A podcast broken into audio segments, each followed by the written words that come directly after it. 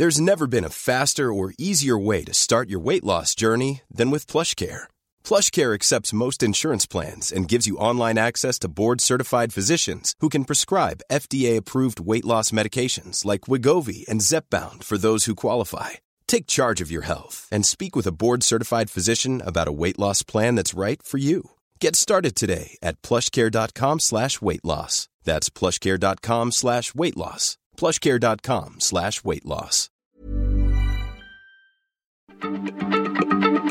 Heraldo Radio, la H se lee, se comparte, se ve y ahora también se escucha.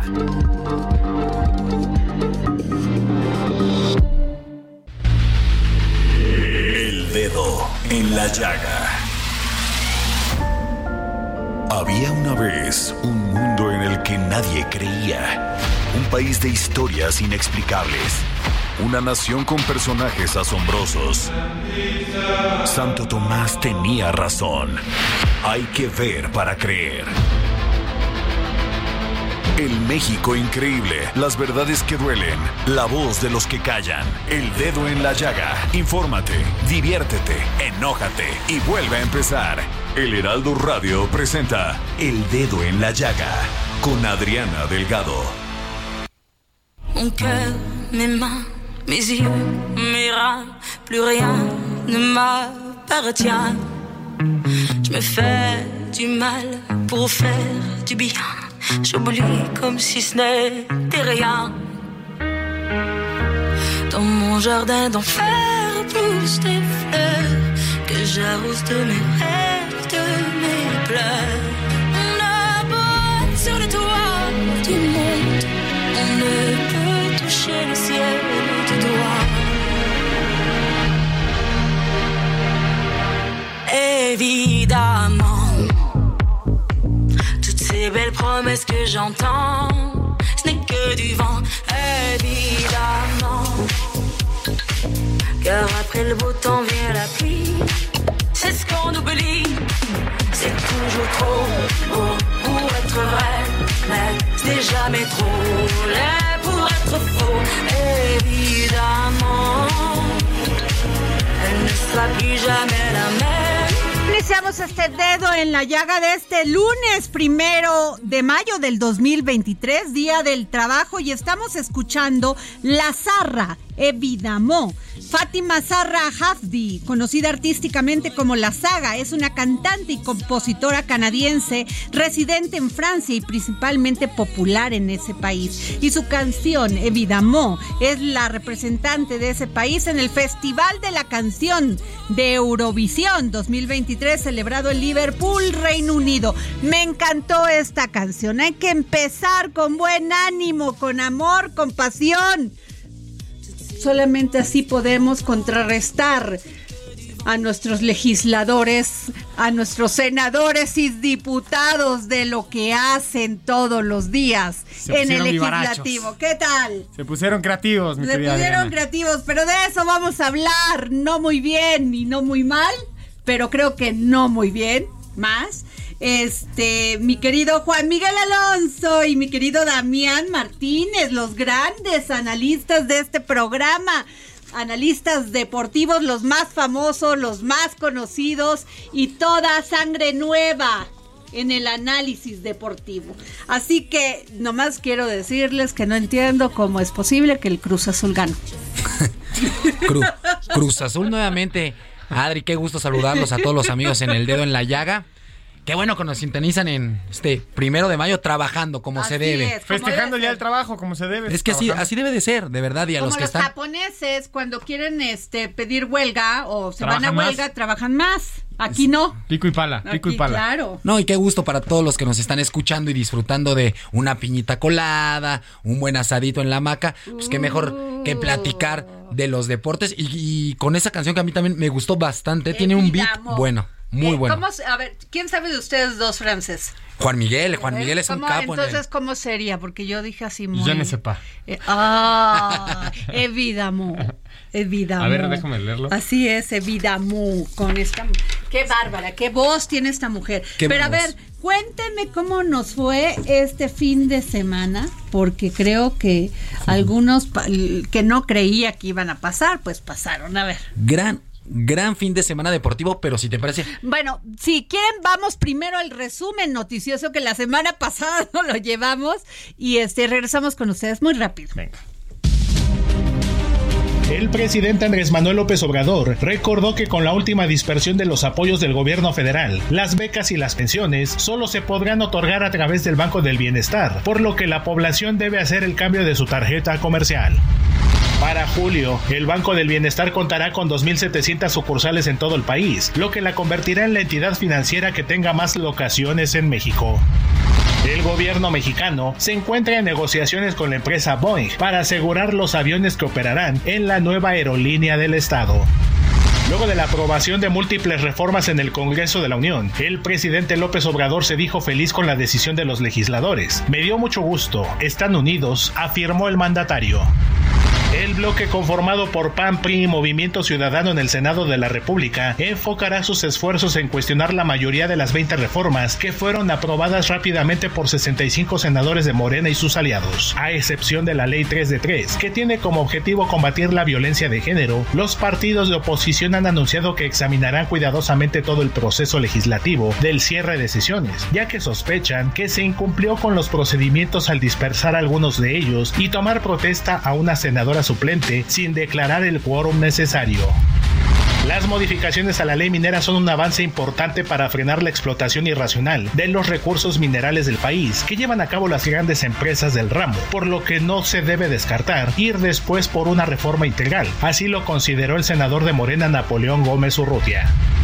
Detecta Estados Unidos banda de traficantes de personas dirigidas por mujeres. De acuerdo con reportes policiales, se han identificado que grupos liderados por mujeres trafican personas desde y a través de Bangladesh, Yemen, Pakistán, Eritrea, India, Emiratos Árabes Unidos, Rusia, Egipto, Brasil, Perú, Ecuador, Colombia, Costa Rica, Nicaragua, Honduras, El Salvador, Guatemala y México a Estados Unidos. El límite entre México y Estados Unidos se ha vuelto también una frontera financiera para la migración. Transitar de Centroamérica al país puede alcanzar un costo tan bajo como 100 dólares por persona, pero cruzar su borde norte dispara ese monto a un rango de entre 2.000 a 10.000 dólares según el punto de origen del migrante, de acuerdo con datos del Banco Mundial, lo cual representa una proporción de hasta 100 veces entre un cruce y otro. De acuerdo con un informe del organismo, el corredor de América Central a México puede considerarse entre los más económicos a nivel mundial, sobre todo si se compara con los 4 mil dólares que en promedio cuesta moverse de Pakistán a Arabia Saudita. Bueno, y así iniciamos este dedo en la llaga. Son las 3 de la tarde con 7 minutos. Y nada más para decirles que este fin de semana que este no se celebró aquí en México un día del niño, no solamente por los hechos en Tamaulipas, sino un grupo armado asesinó a dos niñas a su madre y a su abuela en el interior de su casa a unos metros del santuario La Preciosa Sangre de Cristo en la zona centro de Apaseo el Grande. ¿Qué le pudo haber hecho a un delincuente dos niñas? Nada. Así es. Pero nos vamos a deportes. Creo que hay que hablar de cosas más, este... Cosas más agradables para este fin de semana. ver. Iniciar con, con muy buenas noticias para el deporte nacional, mi querido Juan Miguel Alonso, amigos del dedo en la llaga. ¿Qué pasa con Checo Pérez? eh? Qué gran Que es un victoria. genio. Sí, El qué gran victoria. Tiene, tiene ganas, tiene hambre, tiene... Y ahora tiene, ya tiene tiene, mucho monoplaza, carácter. ¿eh? Sí, Ya y tiene tiene monoplaza. con qué disputar ya un campeonato de Fórmula 1. Otra vez se vuelve a consolidar como el rey de los circuitos callejeros. El piloto tapatío Sergio Pérez gana en Azerbaiyán. Y tremendo, tremenda carrera la que de- desde los cuales lo hizo perfecto que, que había hecho. Le, va muy bien, le va muy bien los nuevos circuitos. Y ojo, eh. Es su sexta victoria en la temporada de, de Sergio Pérez. Bueno, su sexto podio en toda su carrera. Y este es su número dos. Juan Miguel, una actuación fabulosa del Checo. Sí, lo del Checo son 29 podios en toda la carrera, seis primeros lugares, dos en esta temporada. Es espectacular los números. Y no solamente gana el Gran Premio, también gana el sprint. Sí. Esta nueva modalidad que está adquiriendo la Fórmula 1. El sábado gana el sprint, él califica en tercer lugar el viernes. Y después, el, el domingo, beneficiado por un safety car, no le dio ningún espacio a Verstappen para acercarse, para que sacara el DRS Verstappen y pudiera pasarlo. En ninguna ocasión se pudo dar este momento. El Checo Pérez logra ganar la carrera ampliamente y hay que reconocérselo. Azerbaiyán, como decía Damián, es un circuito callejero, hay seis en la temporada y en estos seis circuitos callejeros al Checo se le dan muy bien. Recordar el último que ganó fue en Mónaco. Mónaco, nada más el y que, nada todo menos. quiere- el que, que es- cualquier piloto sueña. ¿Sería la. Champions League Sí, de la los Champions pilotos? de la- sí, totalmente. El, el más importante es El Mónaco. más icónico. De tradición. Silverstone también por ahí es el más también. viejo, pero Mónaco es Cuando hablas de distrito callejeros que andan en las calles de la Exactamente. ciudad, muy bien. No es Ya. una pista como Yo tal. soy una neófita, entonces Que, prefiero que también así el de, el de Miami. Sí, el por próximo es el 7 de mayo, se corre Miami, justamente terminando Esos la son carrera. muy interesantes. Verstappen dice, Azerbaiyán no es lo mismo que Miami, refiriéndose a la, po- a la poca distancia que hay entre los pilotos ya en la competencia, son seis puntos de diferencia. ¿Cuántos puntos gana el primer lugar de cada gran premio? 25 puntos. Correcto. El segundo 18.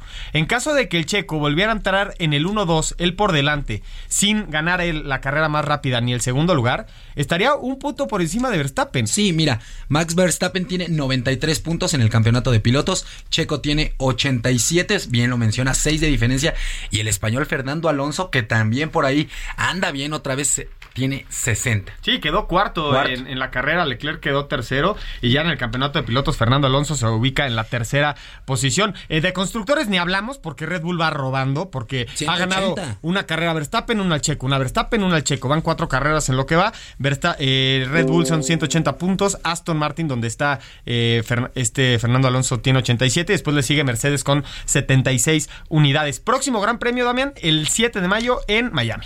Y un día antes, hablando de, de grandes eventos y de tapatíos y de deportistas mexicanos, eh, se viene la pelea de Canelo contra. John Ryder, ahí, ahí en la Perla Tapatía, en Guadalajara, en el estadio de las Chivas.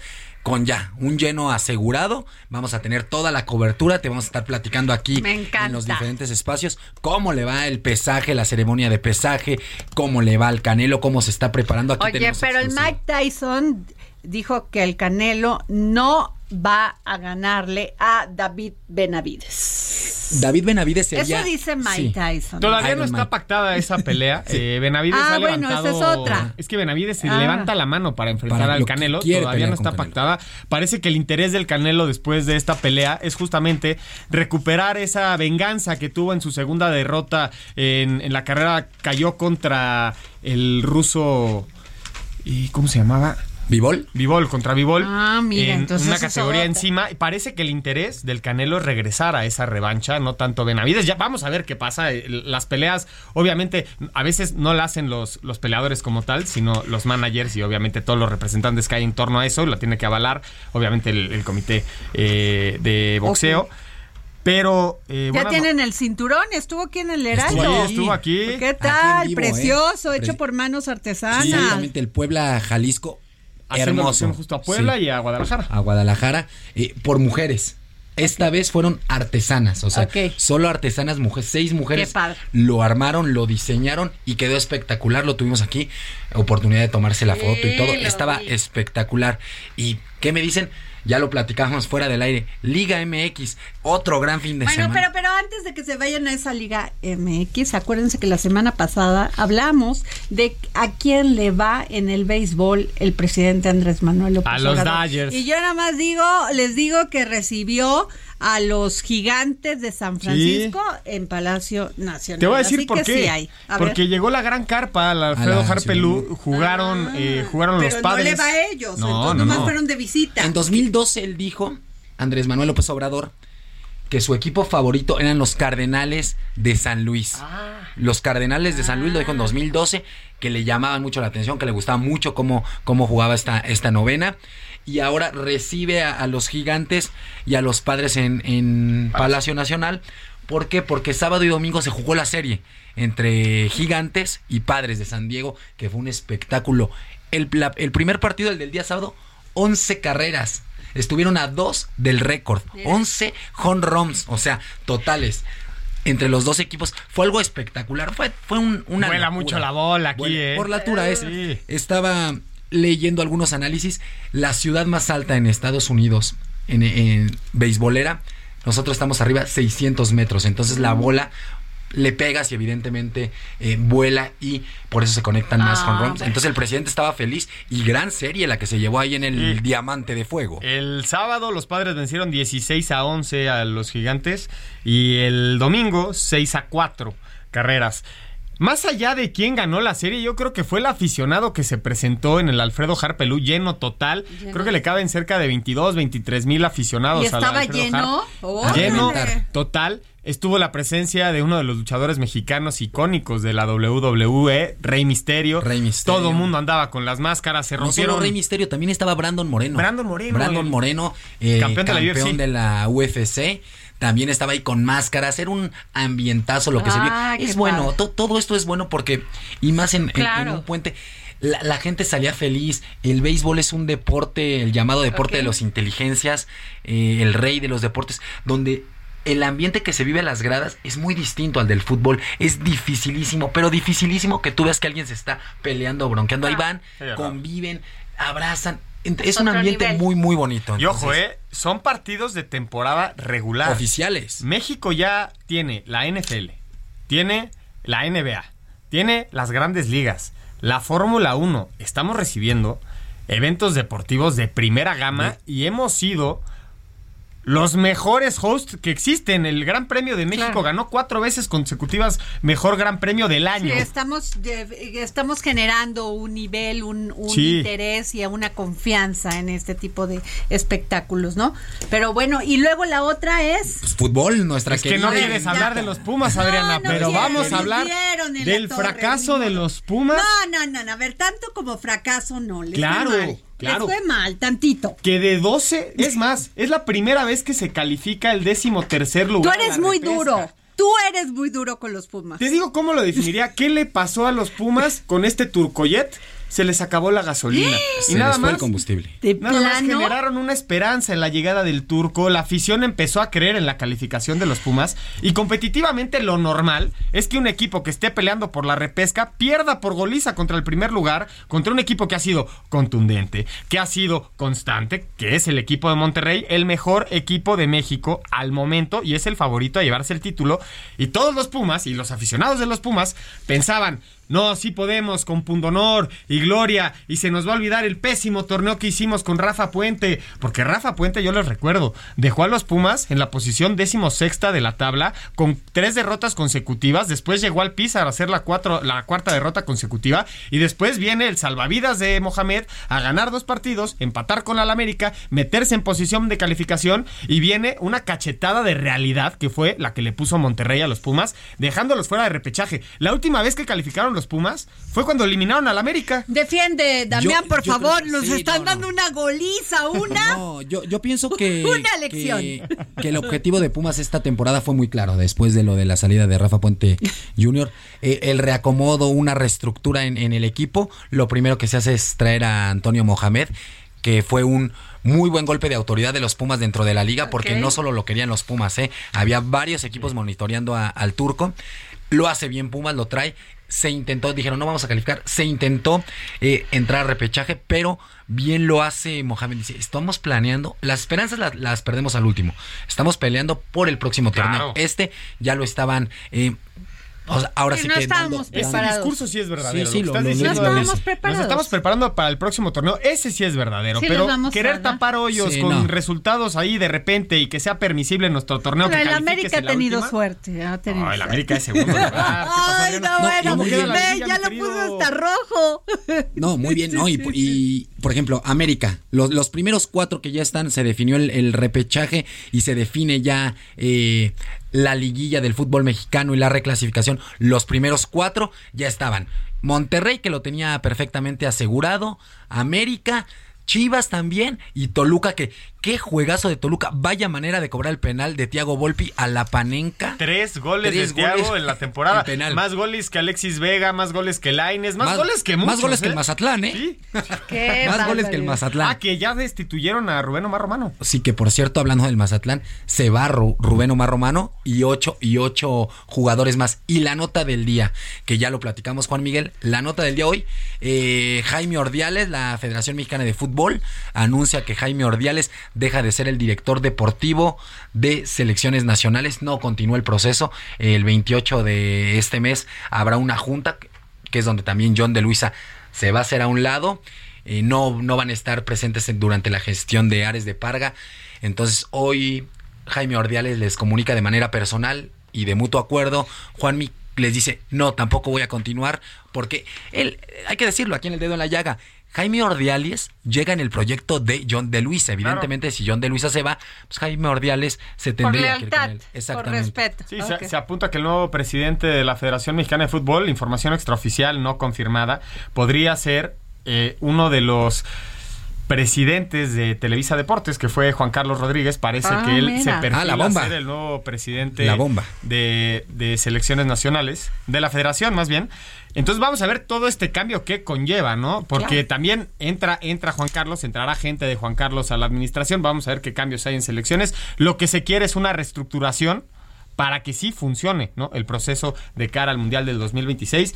Y nada más nos queda decir, Damián, cómo queda esta liguilla y recordarle a la gente, estos partidos nada más es a uno, es un partido, es partido de ida, el local es el mejor posicionado en la tabla y en caso de empate son directamente penales. La repesca es el sábado juega Tigres contra el equipo del Puebla, Pachuca contra Santos, León contra el equipo de San Luis y Cruz Azul recibirá al equipo del Atlas. Pues ¿Alguna otra cosa? Tenemos 30 segundos, 40 segundos. Continúan los playoffs de la NBA esta noche, no se los pierde el deporte ráfaga que de verdad a todos los aficionados ¿Cómo? Yo tengo un grupo de WhatsApp, se la pasan todas las noches. Quítale al fútbol, ponle a la NBA, de verdad. Qué espectáculo de los Warriors, de los Lakers. Vaya, vaya espectáculo de los playoffs en la NBA. Ahí les va. El día de hoy, Celtics contra 76ers, Nuggets contra los Soles. Y mañana los Knicks se enfrentan al Heat, van perdiendo la serie 1 por 0. Y los Warriors contra los Lakers, otra vez Curry contra LeBron.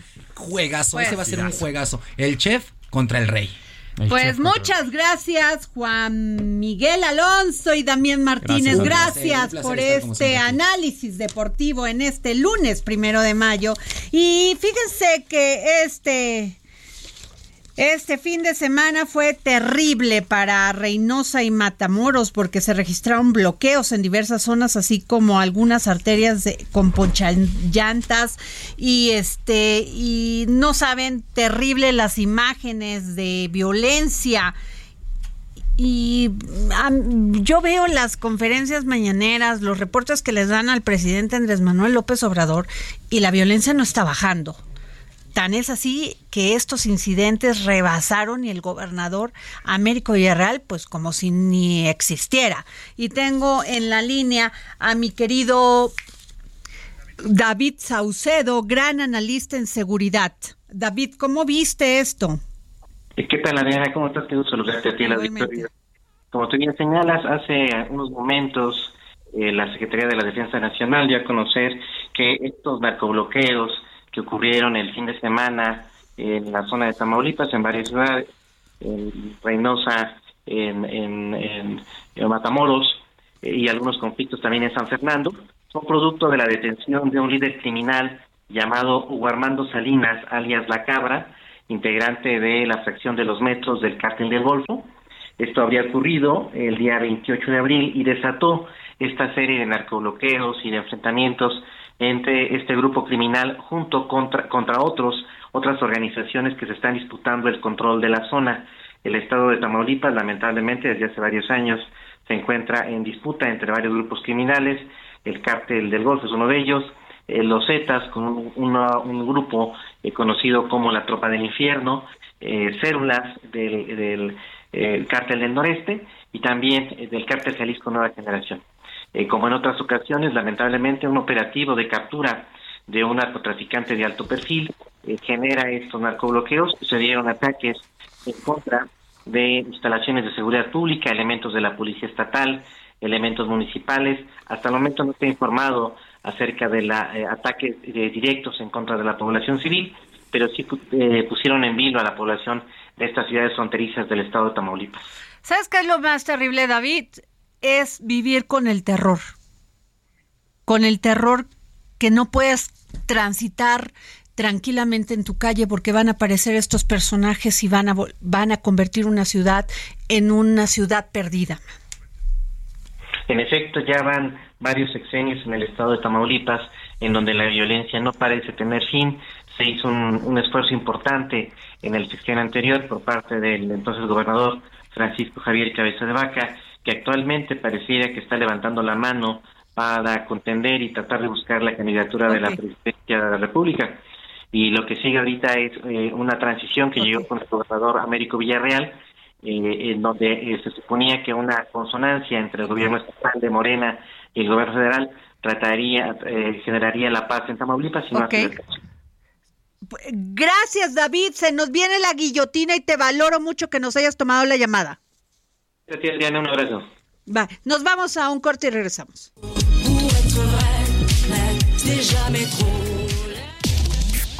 Sigue a Adriana Delgado en su cuenta de Twitter arroba Adri Delgado Ruiz. Además, te invitamos a enviar tus opiniones y comentarios en texto o por mensaje de audio a través de WhatsApp al 55 2544 3334.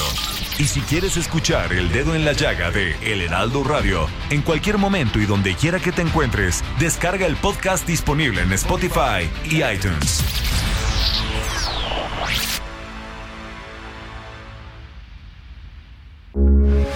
Heraldo Radio, con la H que sí suena y ahora también se escucha. Heraldo Radio, con la H que sí suena y ahora también se escucha. Sigue a Adriana Delgado en su cuenta de Twitter en arroba Adri Delgado Ruiz. Y envíanos tus comentarios vía WhatsApp al 55 25 44 33 34 o 55 25 02 21 04.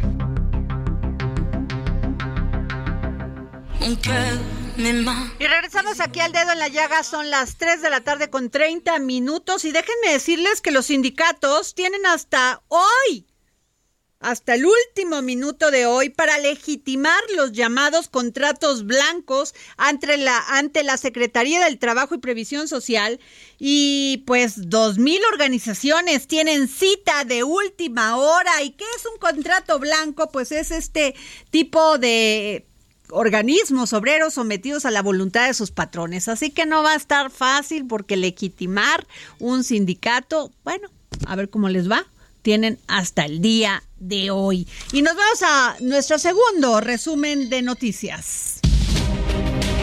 En el país prevalecen diferentes formas de violencia contra niños, niñas y adolescentes, y algunas de las más graves son la sexual y el reclutamiento por parte de grupos armados, advirtió Fernando Carrera Castro, representante en México del Fondo de Naciones Unidas para la Infancia en México. Remarcó que para avanzar en la agenda de los derechos humanos de los menores y en la lucha contra la pobreza y la desigualdad, se requiere Everyone knows therapy is great for solving problems, but getting therapy has its own problems too, like finding the right therapist, fitting into their schedule, and of course, the cost. Well, BetterHelp can solve those problems. It's totally online and built around your schedule. It's surprisingly affordable too. Connect with a credentialed therapist by phone, video, or online chat, all from the comfort of your home. Visit betterhelp.com to learn more and save 10% on your first month. That's BetterHelp H E L P. de un compromiso colectivo muy amplio. Al menos 20 hectáreas de hojarasca han sido consumidos por cuatro incendios forestales en el Cerro Moctomaxa, situado en el surponiente de Tuxtla Gutiérrez en Chiapas, así lo informó la Secretaría de Protección Civil de la entidad. Brigadas de combate de la Secretaría de Protección Civil, así como de la Secretaría de la Defensa Nacional, trabajan para sofocar el siniestro que comenzó el pasado 26 de abril. En Oaxaca, un nuevo intento de desalojo se suscitó contra el campamento Tierra y Libertad, que indígenas mixes mantienen en el tramo Mogoñe Viejo Vixidu, en el municipio de San Juan Huichicobi. Esto sucedió en el mismo lugar donde el viernes fuerzas federales y estatales los retiraron con agresiones, además de que detuvieron a seis personas, así lo denunciaron integrantes de la Unión de Comunidades Indígenas de la zona norte del Istmo. Los reguladores estadounidenses están intentando cerrar la venta del First Republic Bank en un proceso en el que participan cerca de media docena de bancos y que probablemente sea el tercer gran banco de Estados Unidos en quebrar en dos meses. Citizens Financial Group, PNC Financial Service Group y JP Morgan Chase son algunos de los que compiten por First Republic en un proceso de subasta dirigido por la Corporación Federal de Seguros de Depósitos de Estados Unidos, según fuentes conocedoras del tema. Algunos analistas han señalado que los envíos de remesas a México están siendo utilizados por organizaciones criminales como vehículo para lavar dinero, mientras otros señalan vínculos con los cárteles de la droga. Sin embargo, estos argumentos carecen de conocimiento de la industria. Así lo aseguró Jesús Cervantes González, coordinador del Foro de Remesas de América Latina. El experto advirtió que el tema de que en la cifra de remesas pueda haber lavado de dinero solo se ha planteado en México y no en los otros principales países receptores de América Latina y el Caribe, los cuales, al igual que nuestro país desde 2020 han experimentado un fuerte crecimiento. Policías en Texas buscaban a un mexicano sospechoso de matar a balazos a cinco hondureños, incluido un niño de 8 años, en una casa cerca de Houston, en el tiroteo masivo más reciente en Estados Unidos. Autoridades del condado de San Jacinto, en el norte de Houston, manifestaron que se había emitido una orden de arresto contra un hombre de 39 años identificado como Francisco Oropesa, acusándolo de cinco cargos de asesinato. Este lunes 1 de mayo de 2023, el precio del dólar en México abrió la jornada en los mercados de divisas con un precio máximo de venta de 21 pesos con 5 centavos por dólar. Ruta 2023. Delfina Gómez Álvarez, candidata al gobierno del Estado de México por Morena, hizo un llamado a los mexiquenses que han sido presionados y sancionados por acudir a sus eventos de campaña, al refrendar que los programas sociales no pueden estar condicionados y afirmó que en su gobierno serán universales. Por su parte, la candidata de Va por el Estado de México al gobierno de la entidad Alejandra del Moral inició su quinta semana de campaña y aseguró que después del 4 de junio en el Estado de México habrá alternancia política. En entrevista con Mario Maldonado para las noticias de la mañana del Heraldo Media Group, dijo que han sido meses de trabajo y disciplina, pero dijo estar más comprometida que nunca y con una buena recepción en las calles. Regresamos aquí al dedo en la llaga y ya tengo en la línea a mi querido Javier Murillo, fundador de Metrix. ¿Cómo estás, Javier? ¿Qué tal, Adriana? Muy buenas tardes. Gracias. Oye, pues a ver, con esta encuesta eh, aumenta la ventaja de Claudia Chainbaum. Exactamente. Cuéntanos. Eh, mira, nosotros hemos venido haciendo un tracking de la preferencia de los aspirantes a a la presidencia de la República por el partido Morena y es el punto más alto que ha tenido la jefa de gobierno. Hubo un pequeño rezago por ahí de febrero eh, por el tema eh, de lo que sucedió en diciembre, pero a partir de ese momento la tendencia ha sido positiva y cada vez gana una mayor preferencia, lo que no ha sido así para los otros dos aspirantes. Oye, pero este, la verdad, este, muy abajo todavía de Marcelo Ebrat. Muy abajo Marcelo. Sí, fíjate que nosotros haciendo un análisis eh, simplemente en términos matemáticos, que es lo que nosotros podemos expresar, le, le sería muy complicado a el canciller Marcelo Ebrard regresar o revertir esta tendencia. De hecho, tendría que estar ganando si, si es que la encuesta de Morena fuera en, vamos a pensar, en agosto, tendría que estar revirtiendo cerca de tres puntos porcentuales eh, al mes. Esto se ve poco probable y por eso es que eh, ya se ve una tendencia muy positiva para la jefa de gobierno. Llegó un momento que sí se, sí se veía que se estaban moviendo tanto el canciller como Adán Augusto eh, que, estaban tratando de recuperar, pero eh, es el caso que no ha sucedido hasta el corte que hicimos de abril. Claro. Oye, este, a ver, eh, Marcelo Ebrard ha dicho en varias ocasiones que este esto no está definido, que él espera que que este pues ver cómo se va a hacer esta encuesta que va a definir al candidato de parte de Morena, mientras pues los otros siguen este, yendo a todas las ciudades al interior de la República. Eh, y aún así, con todo este movimiento que traen, Claudia Barriba, Mauricio. Sí, sí, eh, mira. perdón, Javier. Eh, sí, Javier, sí. Déjame comentarte. Efectivamente, ahora hay un tema que hay que destacar. Habrá que ver cuál es la metodología que sigue eh, el partido para el levantamiento de la encuesta. O sea, eso todavía no está definido. Con una metodología tradicional en la que eh, hay una preferencia por uno o por otro de los aspirantes, definitivamente el canciller en este momento no tendría oportunidad. Ahora, ojo, hay que ver cómo se plantea esa encuesta, sobre qué base se va a hacer, cuáles van a ser eh, los atributos de cada uno de ellos que se, que se medirán, y ya con base en eso, es en ese momento donde veremos si tiene una mayor o menor oportunidad tanto el canciller Marcelo Ebrard así como Adán Augusto.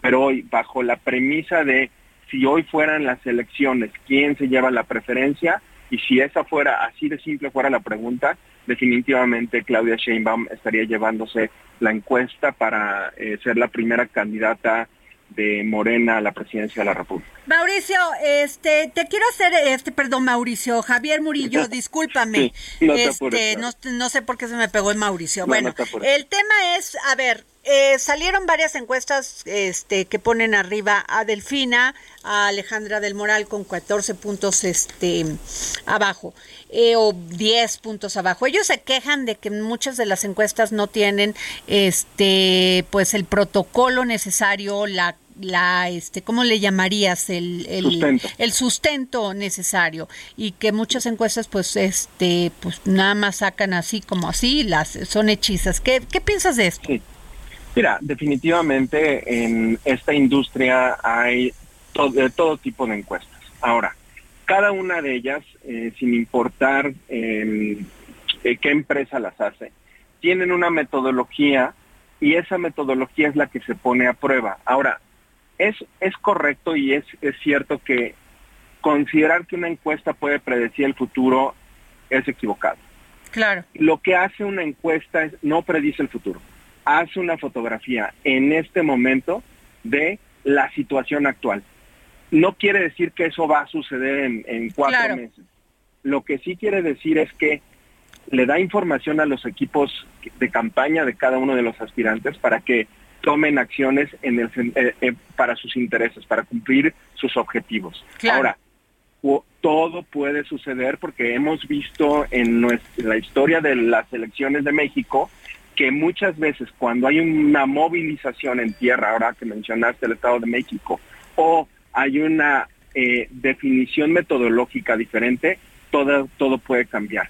Yo sí creería en los números de las encuestas, pero hay que pensar y hay que tomar en consideración muy bien que es una fotografía que se hace en, el momento, claro. Exactamente. Que siempre puede cambiar, ¿no? Siempre puede ser variable. Muy bien, pues Javier, este ¿Por qué Claudia Sheinbaum tiene estos números? ¿Qué hizo? ¿Qué hizo cambiar? Siempre se ha mantenido con 10 puntos, pero 14. No, ¿sabes qué? Desde que nosotros comenzamos la medición, eh, no había llegó un momento eh, hace hace más de un año, hace 18 meses más o menos, en que el canciller Marcelo Ebrard estaba arriba. Es una combinación de factores. Es mucho lo que ha hecho ella y su equipo, pero también es mucho lo que ha dejado de hacer los contrincantes. No, no está sola, no, ella no se mueve sola. Y también acuérdate que el partido tiene mucho que ver con el apoyo del presidente. Claro. Yo creo que es una combinación de factores la que ha hecho que hoy pues le lleve una ventaja de este tamaño y que sí es muy difícil de revertir, pero no imposible. Claro. Pues Javier, eh, te agradezco mucho que nos hayas tomado la llamada para el dedo en la llaga. Javier Murillo, fundador de Metrix. Gracias, Javier.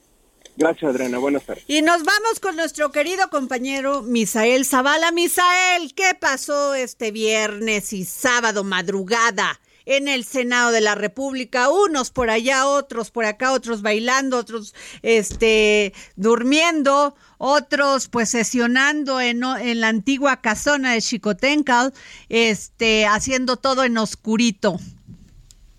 Así es, Adriana, una intensa movilización en el Senado de la República se vivió el fin de semana, pues con mesas de plástico improvisadas y micrófonos gritando su voto y en privado en el patio de la antigua casona de Jicotencatl, los senadores de Morena y sus aliados desahogaron las 18 reformas a leyes y las dos reformas constitucionales que estaba impulsando el presidente Andrés Manuel López Obrador. El gran ausente, Adriana, como bien lo comentas, fue la oposición que mantuvo tomada la tribuna del Senado y obligaron a Morena a sesionar en una sede alterna. En esta sede, pues fue la antigua casona de Jicotencatl, debido a que el bloque oficialista pues rechazó nombrar a los comisionados del Instituto Nacional de Transparencia. Incluso también después de una reunión con el presidente Andrés Manuel López Obrador, los senadores de Morena, el Verde Ecologista, también el PT y el PES se alinearon y el Senado se convirtió en un órgano de mero trámite para el Poder Ejecutivo y desahogó pues estas 20 reformas en tan solo cinco horas. La sesión comenzó a las 22.10 horas del viernes y las 20 reformas quedaron consumadas justo a las 2.56 horas de la madrugada del sábado. De manera inédita, Adriana, pues el presidente de la mesa directiva del Senado, Alejandro Armenta Mier, impidió que la prensa pudiera entrar a la sede alterna y cámaras y micrófonos se quedaron en la plaza adjunta a la casona de Jicotencatl. Estos ausentes pues fueron los 53 senadores del PAN, el PRI, el PRD, Movimiento Ciudadano y Grupo Plural, que no participaron en la sesión en protesta a Morena. Y entre esta avalancha y frenesí de reformas, Adriana, pues se borraron de un plumazo varias dependencias como el Instituto de Salud para el Bienestar, el INSABI, la Financiera Rural y también el Consejo Nacional de Ciencia y Tecnología. Ahora la oposición pues amagó ya con ir a la Suprema Corte de Justicia de la Nación a interponer recursos en contra de todo este proceso legislativo que se dio entre el viernes y el sábado por la madrugada, Adriana. Muchas gracias, querido Misael Zavala, gracias por por toda esta crónica que nos haces, este que nos das a conocer aquí en El Dedo en la Llaga. Y ya tengo en la línea a Mario Zamora Gastelum del Grupo Parlamentario del PRI y al senador José Narro Céspedes del Grupo Parlamentario de Morena. ¿Cómo están, senadores? Muy buenas tardes.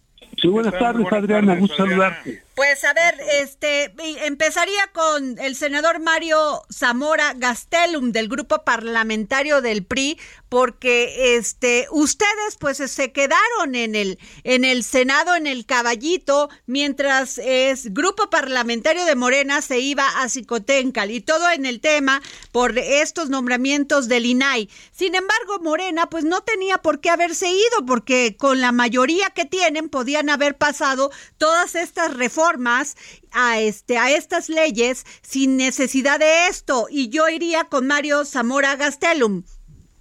Muchas gracias, Adriana. Eh, un saludo a ti, a toda la gente que nos escucha. Un saludo a mi amigo Pepe Narro. Creo que es interesante, Adriana, ponerlo, eh, digamos, en, en cómo fue sucediendo en el tiempo. Primero, se dio durante la semana un acuerdo para nombrar a un consejero del INAI, a uno, que es lo que requiere para que el INAI pueda estar funcional o funcionando hoy con cuatro consejeros que tiene, no puede desahogar el trabajo que tiene el Instituto de Transparencia debido a que la ley no le permite que con cuatro pueda desarrollar sus trabajos.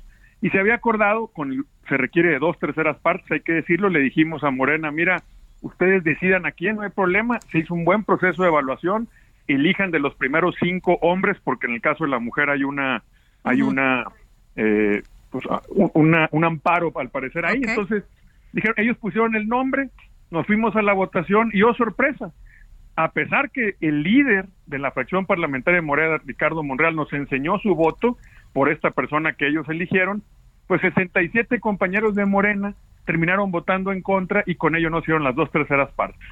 Por ahí empezamos. Entonces, decidimos la oposición tomar la tribuna, que, que es una de las de las herramientas que se tienen en la vida legislativa. ¿En dónde? No en el caballito, en la Casa del Senado, ahí por reforma, contra esquina donde está la Secretaría de Bienestar, que viene siendo la sede oficial del Senado desde hace ya mucho tiempo, desde hace algunos años.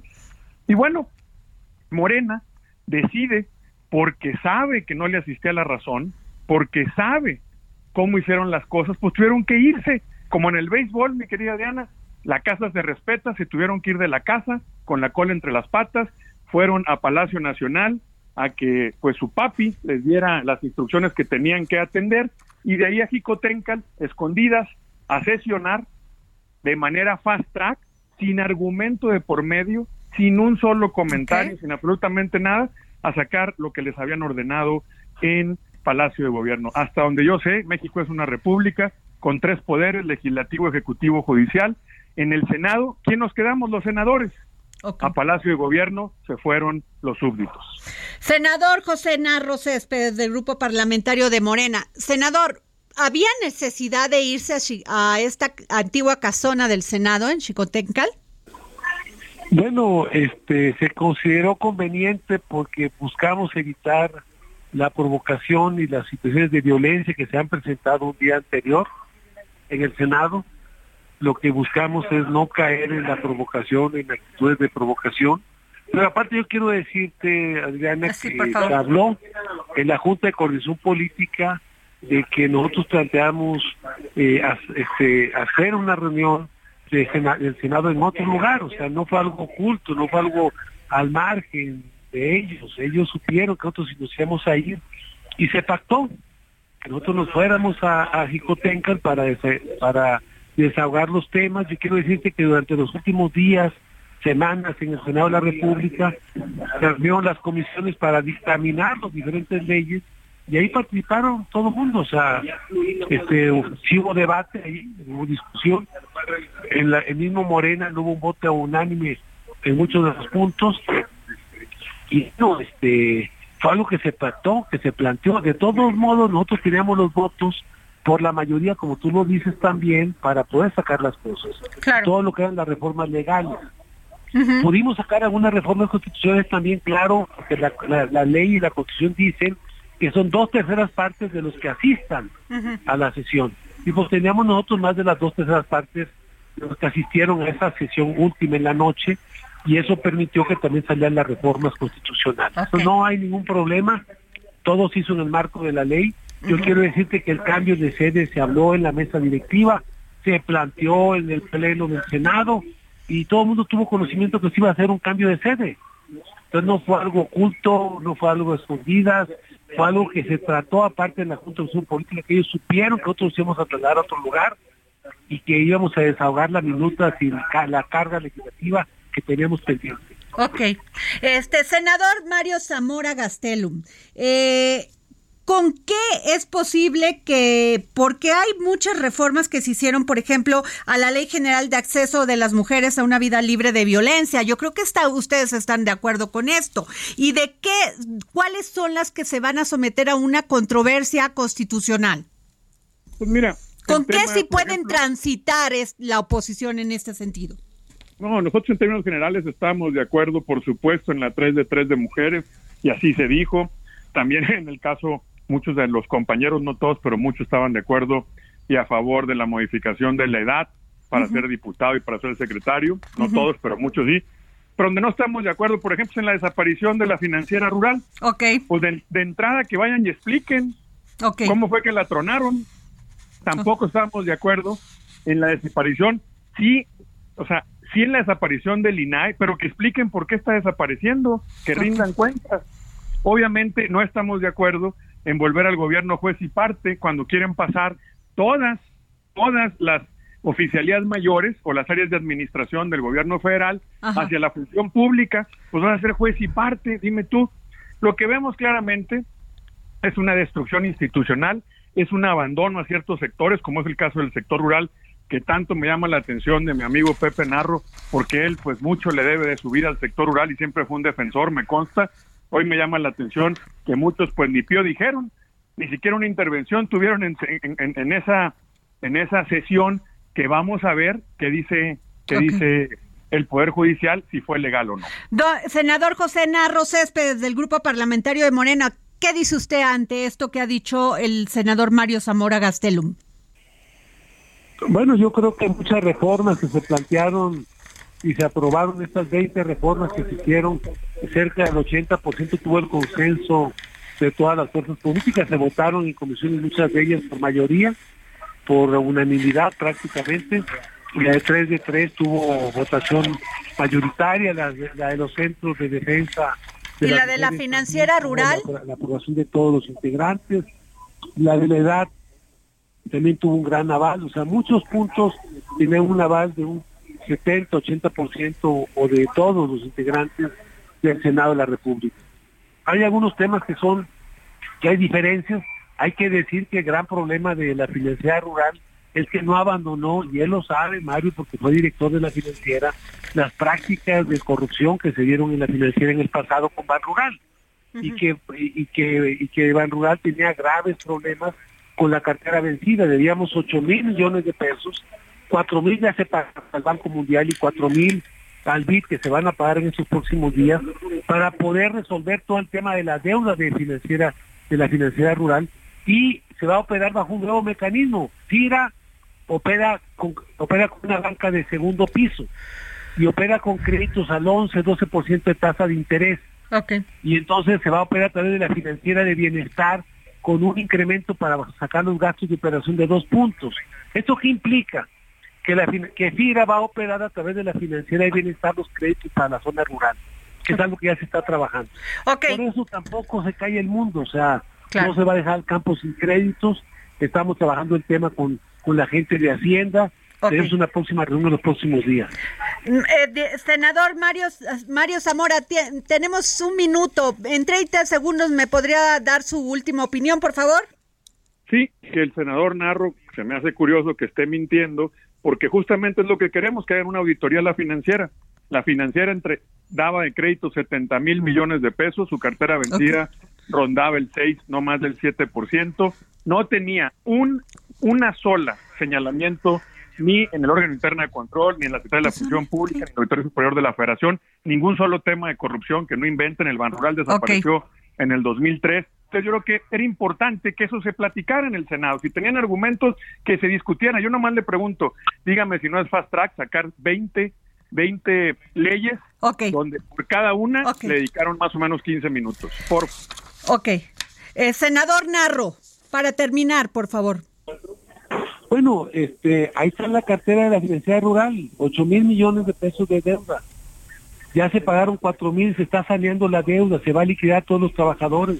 No va a caer ningún pendiente laboral ni ningún pendiente institucional. Los activos que se queden en la financiera rural van a pasar a la financiera del bienestar y se va a operar con créditos mucho más baratos, porque se estaba operando con créditos al 16, 18, 20%. Los y, gira fundamentalmente opera a través de los intermediarios financieros con créditos de arriba del 20%, 24, 30% de tasa de interés. Hoy vamos a tener créditos a través de... Ah, se nos fue. El Heraldo Radio presentó El Dedo en la Llaga con Adriana Delgado.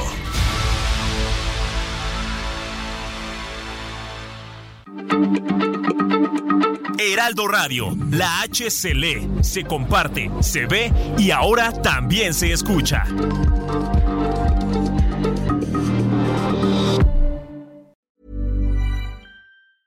Planning for your next trip?